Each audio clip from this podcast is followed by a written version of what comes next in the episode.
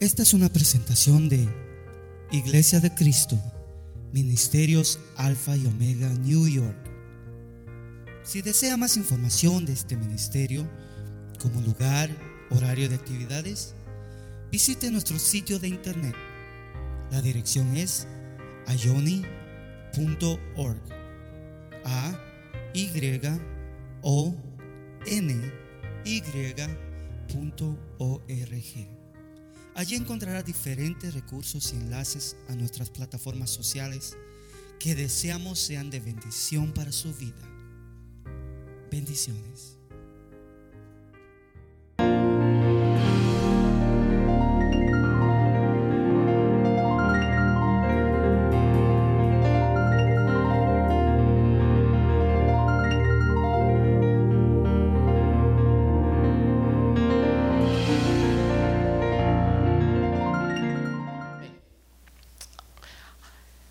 De pie, por favor. Vamos a leer un pasaje de la Escritura y luego eh, oramos. Y busque conmigo Isaías capítulo 59, versículo 1 y 2, y luego el 9 y el 10. El día viernes leíamos este pasaje. Le decía yo a los hermanos que mi intención el viernes era nada más introducir este tema para poder continuarlo el día de hoy, esta mañana. Pero quiero leer con usted Isaías 59, versículo 1 y 2, y luego versículo 9 y 10. Cuando usted lo tenga, dice amén. Isaías 59, 1. Dice así. He aquí, no se ha cortado la mano del Señor para salvar, ni se ha endurecido su oído para oír, pero vuestras iniquidades han hecho separación entre vosotros y vuestro Dios y vuestros pecados le han hecho esconder su rostro de vosotros para no escucharos. Ahora el versículo 9 y el versículo 10 dicen, por tanto el derecho está lejos de nosotros y no nos alcanza la justicia. Esperamos luz y he aquí tinieblas, claridad, pero andamos en oscuridad. Vamos palpando la pared como ciegos y andamos a tientas como los que no tienen ojos. Tropezamos al mediodía como al anochecer, entre los robustos somos como muertos. Como le decía el día viernes y le insisto hoy, era mi intención, o es mi intención, no sé hasta dónde vaya a poder avanzar esta mañana, poder hablar sobre la necesidad de tener nuestra visión espiritual sana. No voy a repetir todo lo que hablaba el día viernes, pero entre algunas cosas le decía, creo que si no todos, la mayoría de los que estamos hoy acá espiritualmente, vemos. Cuando digo espiritualmente vemos, es que en cosas prácticas le diría, creemos que la Biblia es la palabra del Señor. ¿Cuántos creen que la Biblia es la palabra del Señor? ¿Cuántos creen que Dios existe? ¿Cuántos creen que Jesús existió y murió por nuestros pecados? ¿Cuántos creen en la persona del Espíritu Santo? Esa es la evidencia de que vemos espiritualmente hablando, con los ojos de nuestro corazón. Vemos lo que no se ve.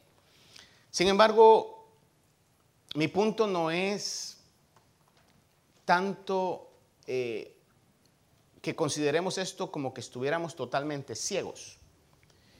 Por ejemplo, yo puedo decir físicamente no estoy ciego, yo lo veo a usted. Pero por ejemplo, necesito lentes para poder leer y poder ver bien ciertas en ciertas ocasiones. Y muchos de nosotros también eh, necesitamos lentes, ya sea de estos o de contactos o cualquier tipo de cirugía que se haya hecho porque queremos ver bien. Entonces, mi intención no es si nosotros vemos, sino mi intención es que también vemos, espiritualmente hablando. Eso es lo que quiero que quede en su mente. ¿Qué también veo espiritualmente hablando? Y cuando leí este pasaje de Isaías, claramente podemos nosotros saber que la ceguera espiritual es consecuencia de la maldad, del pecado. Para que podamos nosotros ver hoy, el Señor tuvo que perdonar nuestros pecados, tuvo que lavarnos con su preciosa sangre. Y por eso es que podemos ver. Sin embargo, no me vaya a contestar esto, no quiero hacer sentir mal a nadie y como yo le decía el día viernes, personalizo esto a mi persona. Dios ha perdonado mis pecados, pero sigo pecando. Todavía hay pecado dentro de mí. Y si hago una ecuación matemática, pecado equivale a ceguera, entonces mientras más pecado yo tenga, más ciego espiritual estoy. Pero mientras más limpio esté, más visión espiritual voy a tener. Entonces yo debo de saber que la ceguera espiritual o la enfermedad visual es consecuencia del pecado con el cual luchamos constantemente. ¿Cuántos todavía luchamos contra el pecado? Porque si usted no lucha contra el pecado es porque ya se dio por vencido. Entonces está peor, ¿verdad? La situación. Pero si estamos luchando contra el pecado, eso es lo que nos toca el día de hoy. Repito lo siguiente, ya hemos sido salvos de la paga del pecado. Estamos hoy luchando contra el poder del pecado para que el pecado no nos domine. Pero un día vamos a ser salvos de la presencia del pecado. Ya no habrá más pecado en nuestras vidas. Ese va a ser el día cuando seamos transformados. Entonces, le decía yo el día viernes que el Señor habló a los fariseos que los consideraba como ciegos, guías de ciegos, porque tenían actitudes que evidenciaban que estaban ciegos, aunque ellos creían que no eran ciegos, pero espiritualmente sí eran ciegos. Y la mayor evidencia de su ceguera fue que no pudieron reconocer al Hijo de Dios como lo que Él era. Lo trataron de loco, lo trataron de endemoniado, lo trataron de hijo del diablo, menos de lo que realmente Él es y Él era, que era el Mesías, el Hijo de Dios. Evidenció esto la ceguera que ellos tenían. Eh, también le decía yo que una de las cosas que ellos evidenciaban ellos, su ceguera espiritual, es que se escandalizaban de verdades del Evangelio.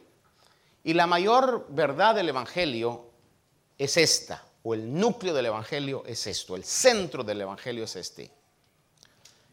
Que el Señor Jesucristo pagó total por nuestros pecados.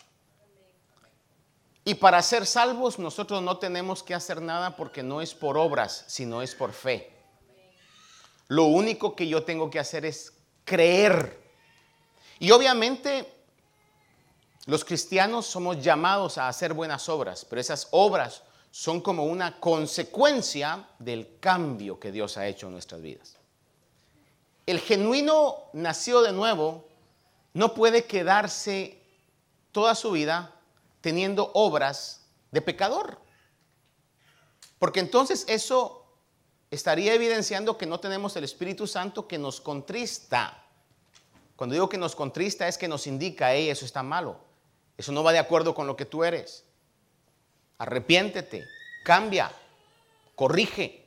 Y eso es lo que constantemente estamos en ese, en ese proceso nosotros. Es por la persona del Espíritu Santo. Sin embargo, eh, no nos vamos a ganar el cielo, hermano, por obras que nosotros querramos hacer. Es decir, me voy a portar bien para llegar al cielo. No, vamos a entrar al cielo por lo que Jesús ha hecho. Él lo hizo todo. Nadie, por más perfecto que crea ser o tener una conducta perfecta, va a poder llegar al cielo, porque el cielo es un lugar de perfección y el más mínimo pecado, la mentirilla más blanca, lo descalifica de entrar al cielo. Pero el Señor se hizo hombre, vivió una vida de perfección y ahora su perfección es nuestra perfección. Su justicia es nuestra justicia. Y entonces Los fariseos se escandalizaban de eso y no lo querían aceptar porque sus tradiciones estaban tan arraigadas que para ellos era una situación inaceptable que eso pasara. Sin embargo, ese es el Evangelio de Cristo.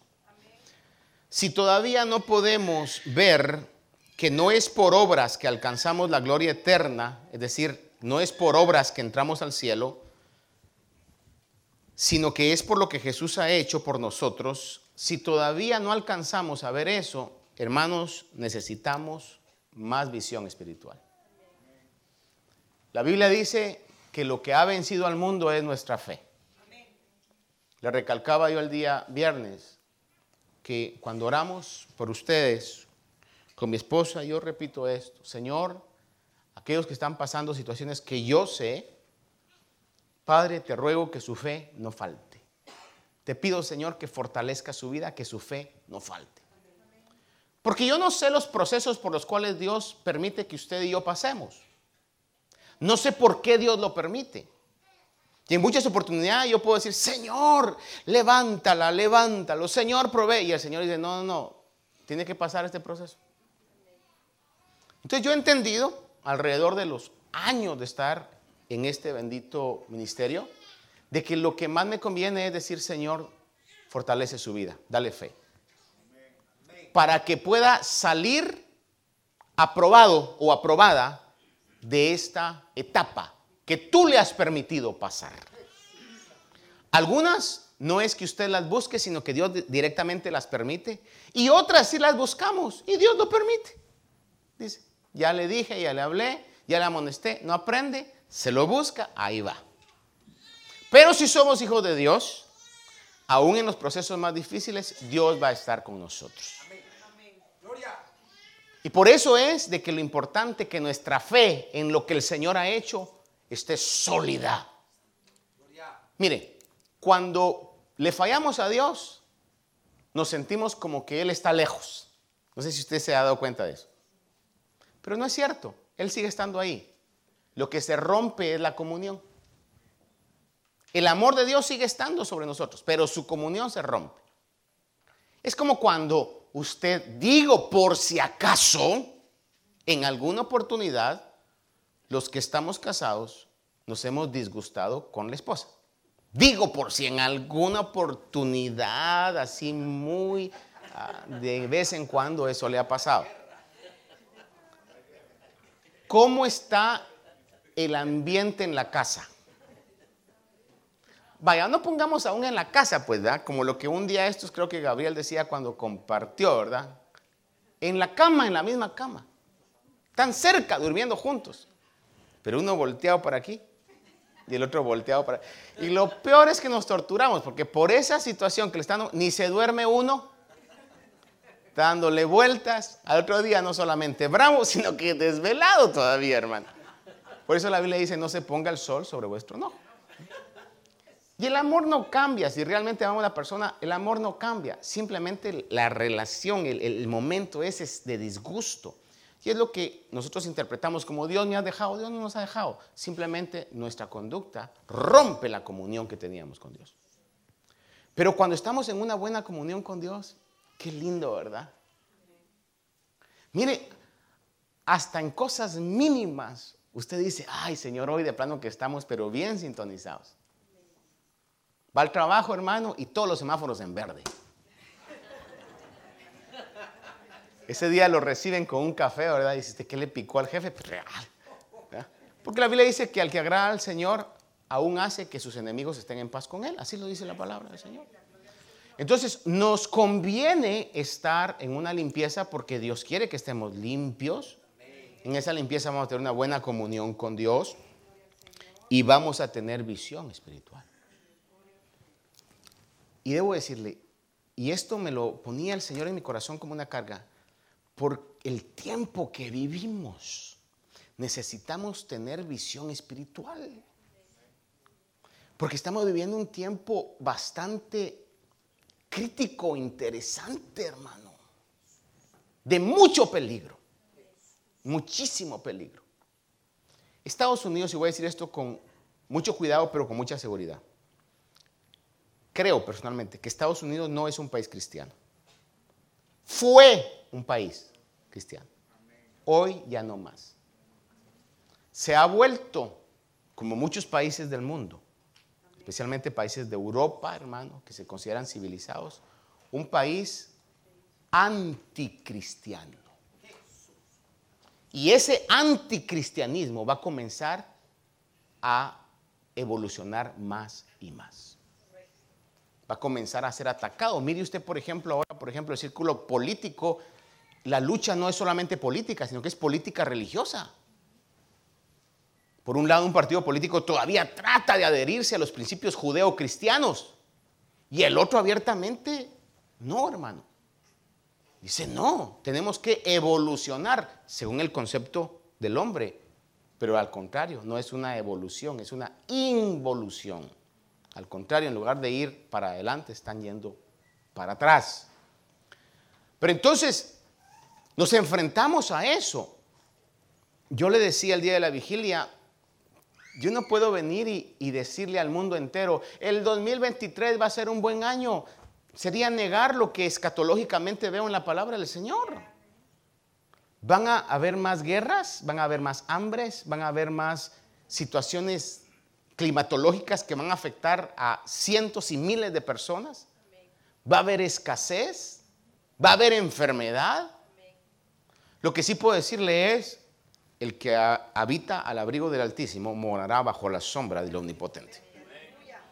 Los que estamos cobijados, protegidos por Dios, podremos ver luz donde hay tinieblas. Como cuando las plagas llegaron a Egipto, había oscuridad en Egipto, pero en la región de Gosén, donde estaba el pueblo de Dios, había luz, había provisión. Y eso es lo que el Señor nos dice en su palabra. Entonces, yo debo de tener visión para entender el tiempo en el que estoy viviendo. Y ante todas las cosas, buscar agradar a Dios. Pero entonces, un pasaje más sobre la falta de visión lo encontramos en Apocalipsis capítulo 3. Del verso 16 al 18 le está hablando el Señor a la iglesia de la Odisea. Y aquí podemos ver que la tibieza espiritual acompaña a la ceguera espiritual. En el versículo 16 dice, así puesto que eres tibio y no frío ni caliente, te vomitaré de mi boca, porque dices, soy rico, muy similar a lo que los fariseos decían, nosotros vemos, pero no miraban. Esta iglesia decía, soy rico y me he enriquecido y de nada tengo necesidad. Mire, y no sabes que eres un miserable, digno de lástima y pobre, ciego y desnudo. Te aconsejo que de mí compres oro refinado por fuego para que te hagas rico y vestiduras blancas para que te vistas y no se manifieste la vergüenza de tu desnudez y colirio para ungir tus ojos para que puedas ver. Entonces, la tibieza espiritual Amados hermanos, que este año le pido al Señor en mi vida que este año yo no viva un evangelio de tibieza.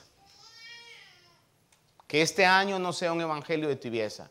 Y si usted dice, amén, pastor, yo también quiero que este año sea un año donde yo no viva un evangelio de tibieza. Es lo que nos conviene. Que podamos tener una relación ardiente, como Pablo le dijo a Timoteo, aviva el fuego. Me gusta mucho una traducción en inglés que oí tiempo atrás cuando todavía tenía más pelo, que decía, fan into flames. O sea,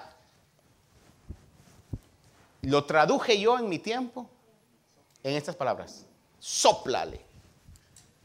Usted sabe cuando está haciendo un fuego, ¿verdad? Que le encargan, soplele, porque el oxígeno hace que eso arda. Entonces, de igual manera, que este sea un año donde nosotros dejemos que el Espíritu Santo diariamente avive el fuego en nuestras vidas. Para que podamos ver, porque si estamos ardiendo espiritualmente, vamos a poder ver. Usted va a ver los peligros que están en su casa. Usted va a ver el peligro que viene sobre su familia. Usted va a ver las situaciones en su trabajo que están moviendo otras cosas externas y materiales. Usted va a ver peligros sobre cosas que puede hacer, no debe hacer. Va a haber esa visión espiritual, que es lo que todos necesitamos. Entonces, a donde llegue hoy, pero al tener una buena visión espiritual, ahora antes de hacer eso, yo quiero preguntarle, ¿cuántos queremos tener visión espiritual? A ver, ayúdeme a predicar y détale un codazo santo a alguien ahí, dígale, hey, nos hablan a todos. Nos hablan a todos. Queremos tener visión espiritual. Mire, al tener una buena visión espiritual, y pongámoslo desde el punto de vista de lo mismo que nosotros experimentamos en nuestro aspecto físico. ¿Cuántos no quisiéramos no tener que usar lentes, hermanos? Llega un momento en que se le cansa aquí, se le olvidan, se le pierden. Mire, con mi esposa hemos comprado de los baratos y los tenemos. Yo tengo uno aquí, tengo otro en la oficina, tengo uno en el carro, tengo otro en el carro, tengo uno en mi oficina, tengo otro en la sala. Hermano, porque, porque qué cólera, ¿verdad? Usted se compró unos lentes de mil dólares, se le perdieron, hermano. Se me pierden estos al 99 otra vez, no big deal, ¿verdad? Pero aún a esas medidas tenemos que llegar porque ya esto no funciona como funcionaba. Véalo desde el punto de vista espiritual también. Que podamos ver, hermanos. Entonces, al tener una visión espiritual, veremos, mire, esto es, esto es algo básico, pero muy importante.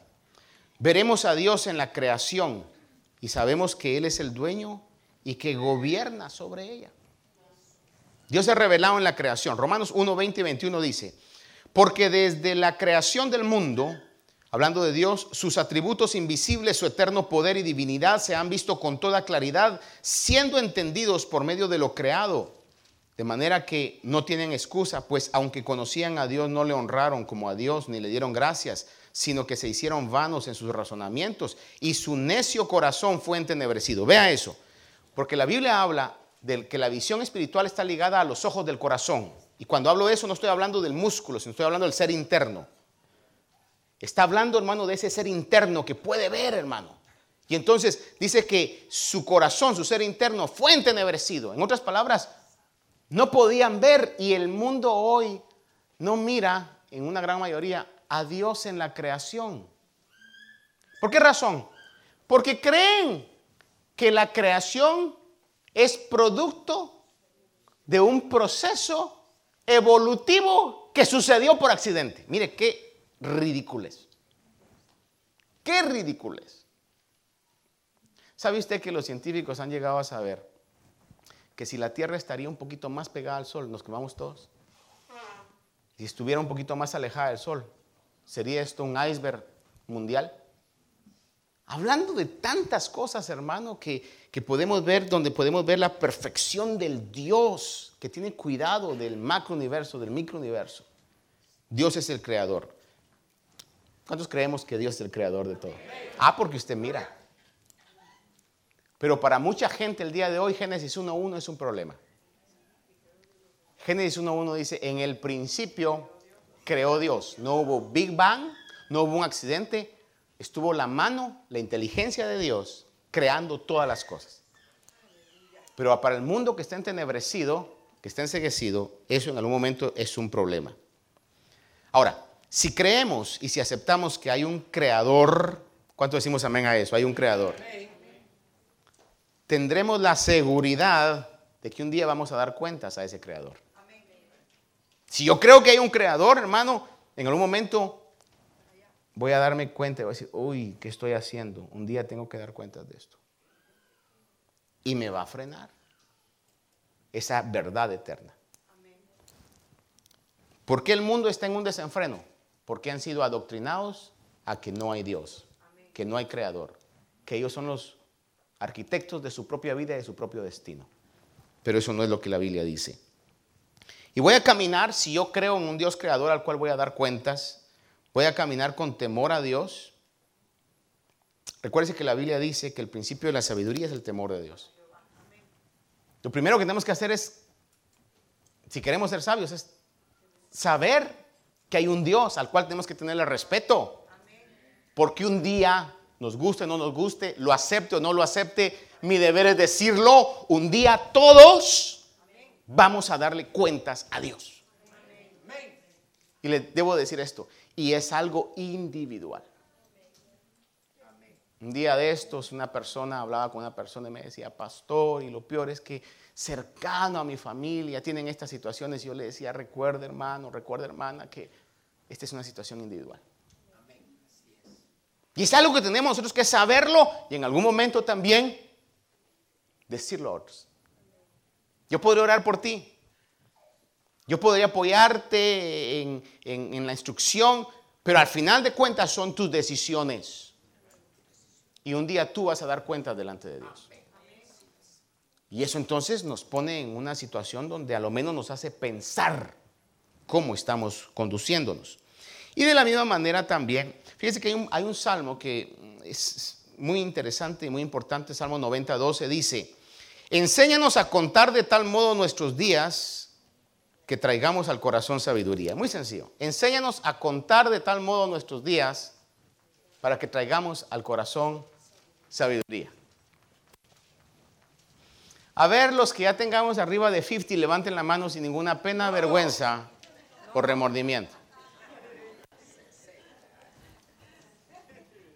Ya de ahí no voy a pasar, pero los que ya tengamos arriba de 50. Yo le pregunto, ¿verdad que la vida ha sido larguísima? Hermana Gladys, ¿cómo se le ha hecho la vida? Larga, larga, larga. Se me ha hecho bella pero corta. ¡Ah, ¡Eso! Bella pero corta, dice. Bella como yo, dice. ¿verdad? Hermano, la vida se nos fue. No le voy a decir yo se nos está yendo. Se nos fue. Entonces, mire, yo he llegado a comprender este verso y me pasé como unos 15 minutos meditando solo en eso. ¿Qué es contar mis días? Digo, saber de que yo aquí soy como un vapor. Hoy nací y de repente ya me fui. Mire, así como hoy oré por Noah, así he orado por otros que ya los tengo que ver así, hermano.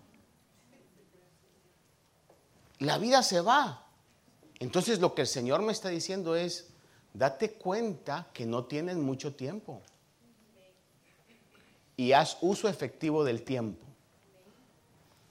En su casa haga esta tarea. Divida los años que usted cree que va a vivir. Voy a ser optimista conmigo mismo. Voy a pensar que Dios me va a dar 20 más. Voy a pensar. Si me da 20 más, digo, ay, 20 años, ¿cómo pasa? Pero si lo divido en meses, y luego en días, y luego en horas, voy a llegar con un unos miles de, horas que voy a decir, y ya me fue otra. Y ya me fue otra. Y ya me fue otra. Y eso es si me nos ese tiempo. Pero ¿qué tal? Y por favor no me vaya a tomar esto de una mala manera. Pero lo voy a decir para aquellos que no están aquí, para que nadie se vaya a sentir ofendido. Pero algunos de los que van a ver este video, este es su último año en esta tierra. Sí, este es su último año en la tierra. Lo único es que usted no lo sabe. ¿Está preparado para lo que viene? Y posiblemente alguno de acá. No lo sabemos. Are we ready? ¿Estamos listos? ¿Estamos satisfechos? Entonces cuando el Salmo dice, enséñanos a contar nuestros días de tal manera que traigamos al corazón sabiduría cómo estoy caminando, estoy realmente aprovechando el tiempo. Entonces, al tener visión espiritual, puedo ver eso. Pero si no tengo visión espiritual, voy a decir, voy a vivir la vida loca. Ni es suya. Por eso Santiago dice que los insensatos dicen, el otro año iremos, haremos negocios, ganaremos. Hermano, y no saben Por eso nosotros tenemos que decir si Dios quiere. Es como la parábola de aquel hombre que dice que cosechó tantas cosas y dijo, tengo muchos bienes atesorados para muchos años. Y habló a su alma y le dijo al alma, disfruta, pobre rico hermano, disfruta, eh, descansa, ahora sí, dijo, no sabes que esta misma noche vienen a pedir tu alma. El tipo hasta entonces iba a disfrutar lo que tenía y no tuvo tiempo. Por eso usted disfrute el carrito que maneja, disfrute la casa donde vive, quizá no es la mansión de los Hampton, disfrute el plato de comida que se va a comer hoy, ¿verdad?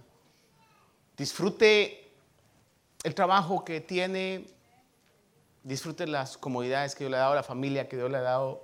Y no diga, cuando yo ya pueda disfrutar, aprendamos a disfrutar diariamente las bendiciones que de Dios tenemos. Traer sabiduría a nuestro corazón. Si a su esposa le gustan las flores, a la mía no le doy porque no le gusta. A ella le gustan otras cosas que me salen más caras. Si a su esposa le gustan las flores, un día de estos que se le ocurra, dele. Y esposas no vengan y digan ustedes, ¿qué hiciste hoy? No, tranquilo, es simplemente que, que está poniendo en práctica. Si le gustan los chocolates, pues cómprele. No una caja entera, ¿verdad? Porque se le puede engordar un poquito más, pero Enséñanos a contar nuestros días de tal manera que traigamos sabiduría al corazón. ¿Cuánto decimos amén a Necesitamos tener visión espiritual. Al tener visión espiritual, entonces veremos a Dios en la creación. Al tener visión espiritual, veremos las señales espirituales que nos harán estar preparados para los acontecimientos proféticos. Pero si no tengo visión espiritual, no voy a, ver lo que sería obvio ver. Voy a caminar en tinieblas. En Mateo 2, del 9 al 10, podemos ver el relato de unos que en la Biblia lo pone como magos algunas traducciones, otros la ponen como sabios, que sería la mejor traducción, que recibieron visión espiritual para ver que iban a ser el Señor Jesús Dice Mateo 2, 9, 10. Y habiendo oído el rey, oído al rey, perdón, está hablando del rey Herodes, y habiendo oído al rey, se fueron y he aquí la estrella que habían visto en el oriente iba delante de ellos, hasta que llegó y se detuvo sobre el lugar donde estaba el niño. Cuando vieron la estrella, se regocijaron sobremanera con gran alegría. Fíjense que esta estrella es una estrella bastante curiosa. Personalmente, por lo que veo en la palabra del Señor, yo me inclino a creer que no era una estrella. Esto era un ángel. Ahora, ¿por qué razón? Porque era una estrella que aparecía y desaparecía, que los dirigió directamente a Belén. De hecho, usted va a ver en Apocalipsis que cuando habla y dice en Apocalipsis que Satanás arrastró la tercera parte de las estrellas, está hablando que arrastró la tercera parte de ángeles. Entonces, basado en eso, yo me inclino a creer que esta no era una estrella, sino que era una manifestación angélica, ¿verdad? Ya sea eso, ya sea algún otro tipo de fenómeno espiritual, como lo que pasó cuando el Señor guió a Israel fuera de Egipto, que era una columna de humo y luego era una columna de fuego, que caminaba, era algo sobrenatural. Fíjese que esta, este fenómeno, vamos a llamar así, los magos lo pudieron ver. Pero no dice la Biblia que toda la gente lo vio. Ellos sí lo vieron. Vieron las señales. Porque tenían visión espiritual. Pero ¿qué si no hubieran tenido visión espiritual? Y dice la Biblia que eran sabios. Y le decía yo que la Biblia dice en Proverbios 1.7 y 2.9, el principio de la sabiduría es el temor del Señor. Entonces, si queremos esa sabiduría espiritual, la cual muchos cristianos eh, usamos este pasaje de Oseas cuando dice, mi pueblo perece por falta de conocimiento. A veces lo, lo, aplicamos a que hay que estudiar secularmente o hay que prepararse secularmente, lo cual es bueno y es necesario. Pero el pasaje no está hablando, en el literal del hebreo, no está hablando de eso. Está hablando de conocimiento espiritual. El pueblo perece por falta de conocimiento espiritual. Cuando tenemos conocimiento de lo que se está moviendo alrededor, pereceremos. Y usted no quiere perecer, yo no quiero perecer. Necesito entonces que mi visión se restaure y que pueda ver las señales, así como estos magos vieron esa señal. En el en el libro de Éxodo podemos ver cómo el Señor se manifestó. Éxodo 13, 21 dice que iba delante de ellos de día en una columna de nube para guiarlos por el camino y de noche en una columna de fuego para alumbrarlos, a fin de que anduvieran día y noche.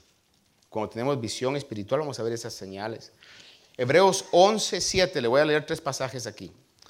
Hebreos 11, 7 dice, por la fe Noé, siendo advertido por Dios acerca de las cosas que aún no se veían, con temor preparó un arca para la salvación de su casa. Escuche eso.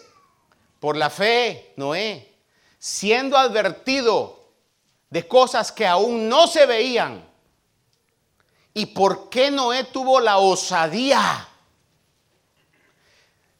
de en contra de todo pronóstico ponerse a edificar un barco en medio de un lugar donde nunca había llovido. Porque vio lo invisible. Obviamente no con estos ojos, lo vio con, los ojos de su ser interno, del corazón o de su alma. Lo vio y lo recibió y tomó el, el reto de creerle a Dios. Romanos 13, 11 y 12 dice, y hacer todo esto conociendo el tiempo, que ya es hora de despertaros del sueño, porque ahora la salvación está más cerca de nosotros que cuando creímos. La noche está muy avanzada y el día está cerca, por tanto desechemos las obras de las tinieblas y vistámonos con las armas de la luz. La Biblia nos amonesta que conozcamos los tiempos. Para eso necesitamos tener visión espiritual, conocer el tiempo que estamos viviendo. Hebreos 10:25 dice, no dejando de congregarnos como algunos tienen por costumbre, sino exhortándonos unos a otros y mucho más al ver que el tiempo se acerca. Yo sé que en muchos lugares, muchas iglesias, aún aquí mismo, decimos, el Señor está pronto. Y a veces como un acto automático respondemos, amén. Pero el punto es, ¿realmente creemos esa realidad? ¿Realmente es parte de nuestra preocupación? Yo quiero estar listo. Quiero estar preparado. Quiero traer sabiduría a mis años y saber que el Señor puede venir este año o puede que yo me adelante. Y la pregunta es si estoy listo. Poder saber los tiempos, hermanos. Porque mire lo que estamos viviendo. Le voy a terminar con esto. Lo demás lo sigo el próximo viernes. Dice Proverbios. Antes de la caída viene el orgullo. ¿Cuántos han oído ese pasaje? Antes de la caída viene el orgullo. ¿Por qué yo creo que la destrucción del planeta que Dios ha creado porque Dios ha creado este planeta. Y según lo que dice la carta segunda Pedro, Dios lo va a modificar. Dice que los cielos y la tierra, como los entendemos hoy, van a pasar. Dios va a crear cielos nuevos y tierra nueva. Por eso yo no me preocupo tanto con que, ay, el medio ambiente y, y el ozono y el calentamiento global. Mire, ya está profetizado qué va a pasar con este planeta. Viene una destrucción. Dice el Proverbios, antes de la caída viene el orgullo. Mire usted ahorita cuál es el tema o el lema que utiliza la conducta transgenérica, homosexualismo, lesbianismo y todo lo demás. Dice, el orgullo, pride. Antes de la caída viene el orgullo. Pero que va a venir, va a venir. Y debemos de ver eso. Para estar preparados y poder hacer lo que Dios quiere que hagamos el resto de los días que Dios nos quiera dar. Así que este año, hermanos, propongámonos, Señor, yo quiero ver. Y como el Señor le dijo a la iglesia de la Odisea, compra de mi colirio. Que podamos decirle, Señor, dime qué debo hacer para tener ese colirio y poder ver lo invisible, lo que no se ve. Oremos. Esperamos que esta meditación haya bendecido su vida. Si desea más información de este ministerio, como lugar, horario de actividades, visite nuestro sitio de internet. La dirección es ayoni.org. A Y O N Y.org. Allí encontrará diferentes recursos y enlaces a nuestras plataformas sociales que deseamos sean de bendición para su vida. Bendiciones.